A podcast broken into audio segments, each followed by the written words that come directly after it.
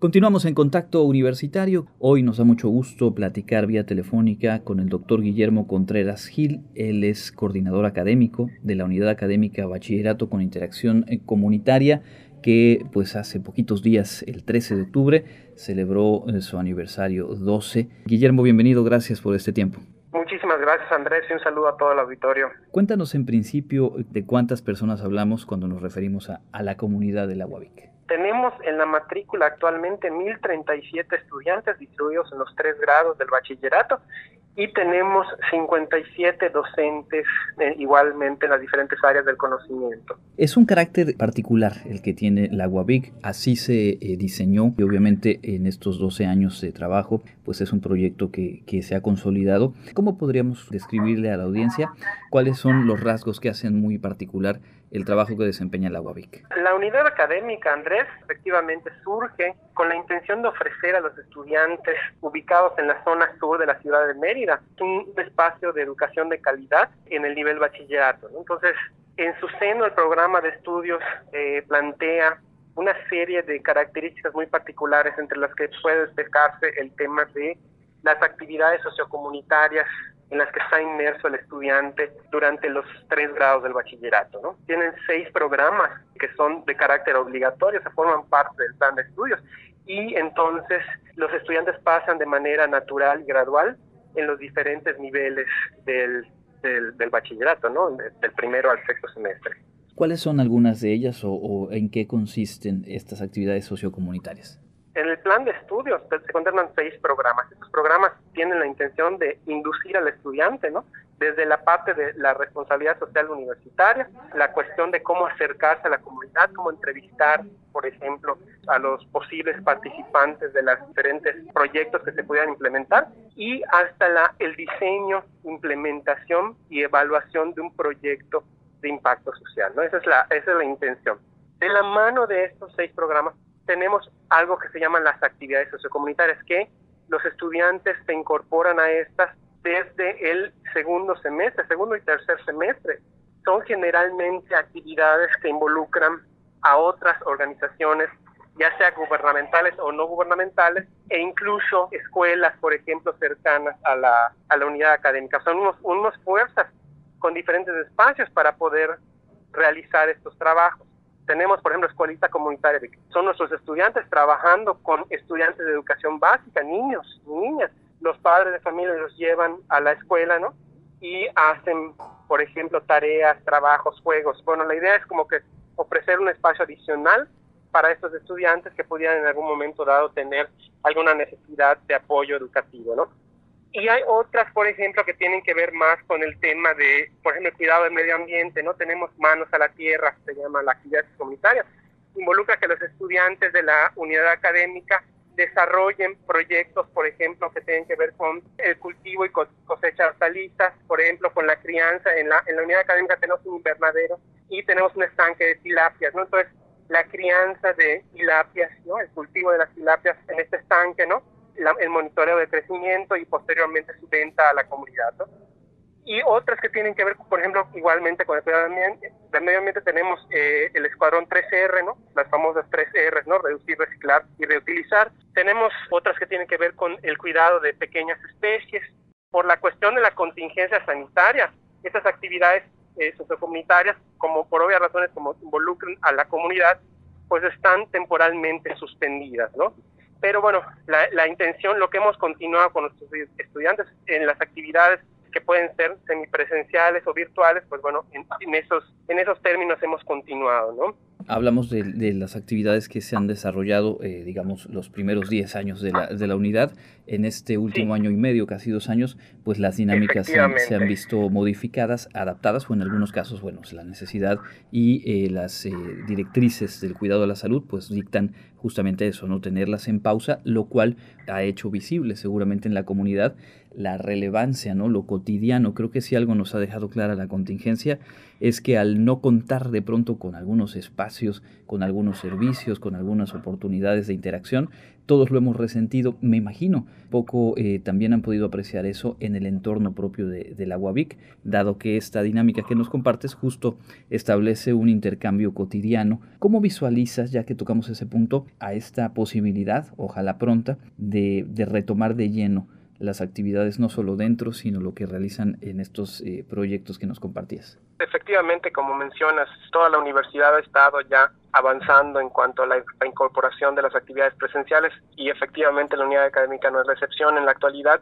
a partir del 13 de septiembre, estuvimos recibiendo a estudiantes que junto con sus padres de familia tuvieron a bien elegir la opción de la presencialidad, ¿no? Entonces, estos estudiantes, que son aproximadamente 150, están ya tomando clases presenciales en, en los diferentes niveles y obviamente cuidando todos los temas de la, la, sana distancia, el filtro sanitario, el filtro en casa, el filtro en el, en el salón, ¿no? Así gradualmente se han ido reabriendo las actividades. Todo esto, pues bueno, viendo, monitoreando también cuál ha sido la respuesta de los estudiantes y los padres de familia y también pues el incremento o el mantenimiento de la cantidad de, de, este, pues, de contagios, ¿no? Entonces, lo que se tiene en la actualidad, pues no ha habido un repunte importante, por lo cual me hace pensar que pues seguiremos poco a poco reaperturando y regularizando las actividades ya presenciales.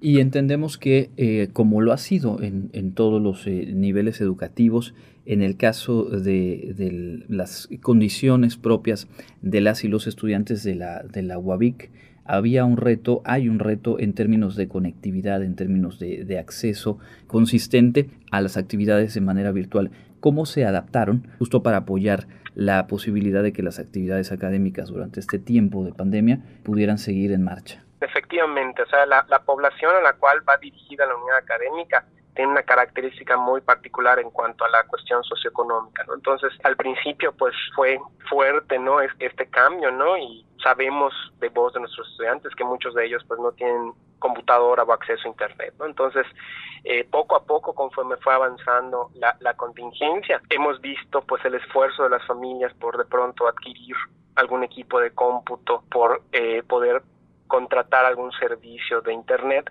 Y bueno, te puedo decir, lo que tenemos actualmente es que ya con la escuela abierta, ¿no? Una vez que nos autorizaron el, regreso presencial, nosotros tenemos la oferta de los de las salas de cómputo disponibles para cualquier estudiante que así lo desee pueda hacer uso del internet inalámbrico o del internet a través de alguna computadora que le podemos prestar de manera gratuita en la unidad académica, ¿no? Y bueno, la escuela está dotada de diferentes puntos de acceso de internet inalámbrico, ¿no? Donde también el estudiante si tiene computadora o algún celular o, alguna tableta pues pueda conectarse igualmente de manera gratuita. Entonces de esta manera vamos ofreciendo o ampliando los servicios disponibles, ¿no? Pero sí efectivamente ha sido una tarea complicada, una tarea que ha llevado mucho esfuerzo por parte de los docentes pero sobre todo por parte de los estudiantes de mudarse a este modelo virtual.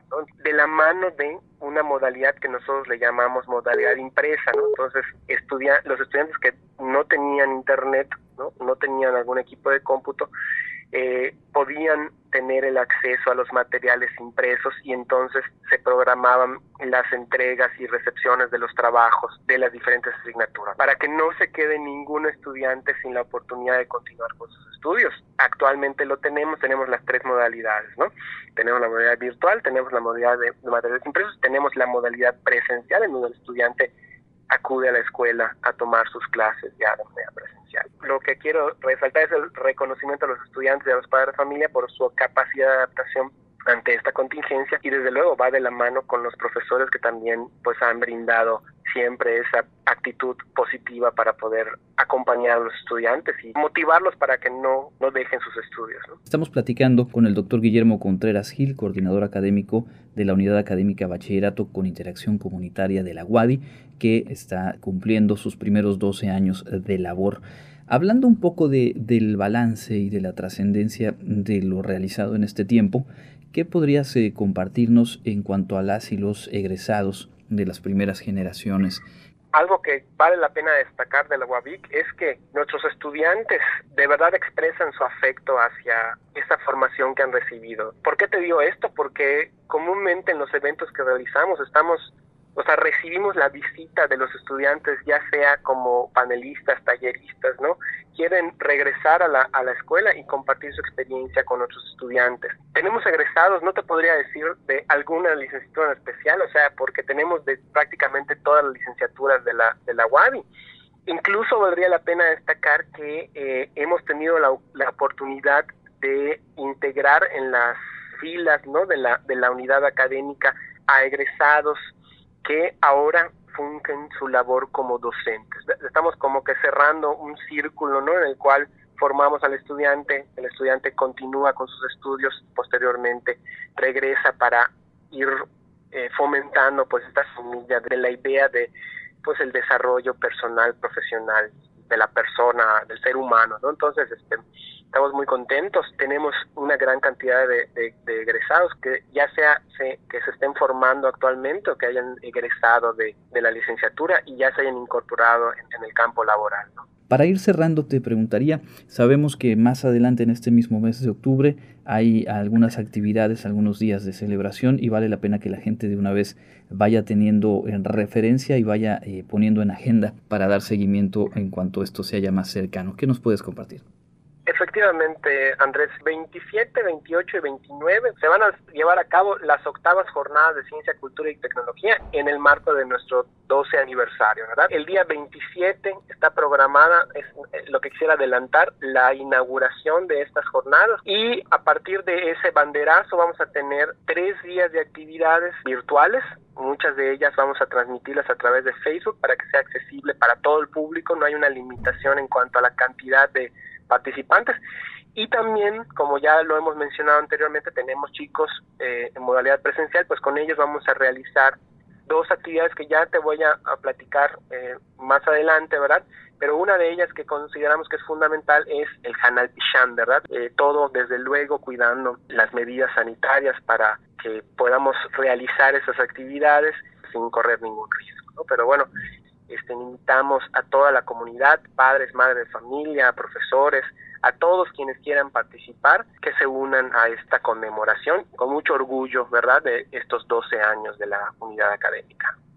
Muy bien, pues entonces 27, 28 y 29 de octubre pendientes hacia esas fechas. Para cerrar, ¿cuál sería el canal o los canales de comunicación para la gente que nos ha escuchado? La página de la unidad académica, la página web es www.unidadacadémica.wadi.mx. Comentarles pues que tenemos presencialidad. Si alguien quisiera apersonarse en, en la unidad académica, pues estamos de lunes a viernes de 7 y media a 1 en la escuela también para alguien que, por ejemplo, no tuviera internet, no, no, no tuviera la posibilidad de acceder a, nuestras páginas web o, o, este, no, Facebook oficiales, pues pueden ir a la unidad académica y nosotros con muchísimo gusto les vamos a atender, les vamos a brindar la información que requieran.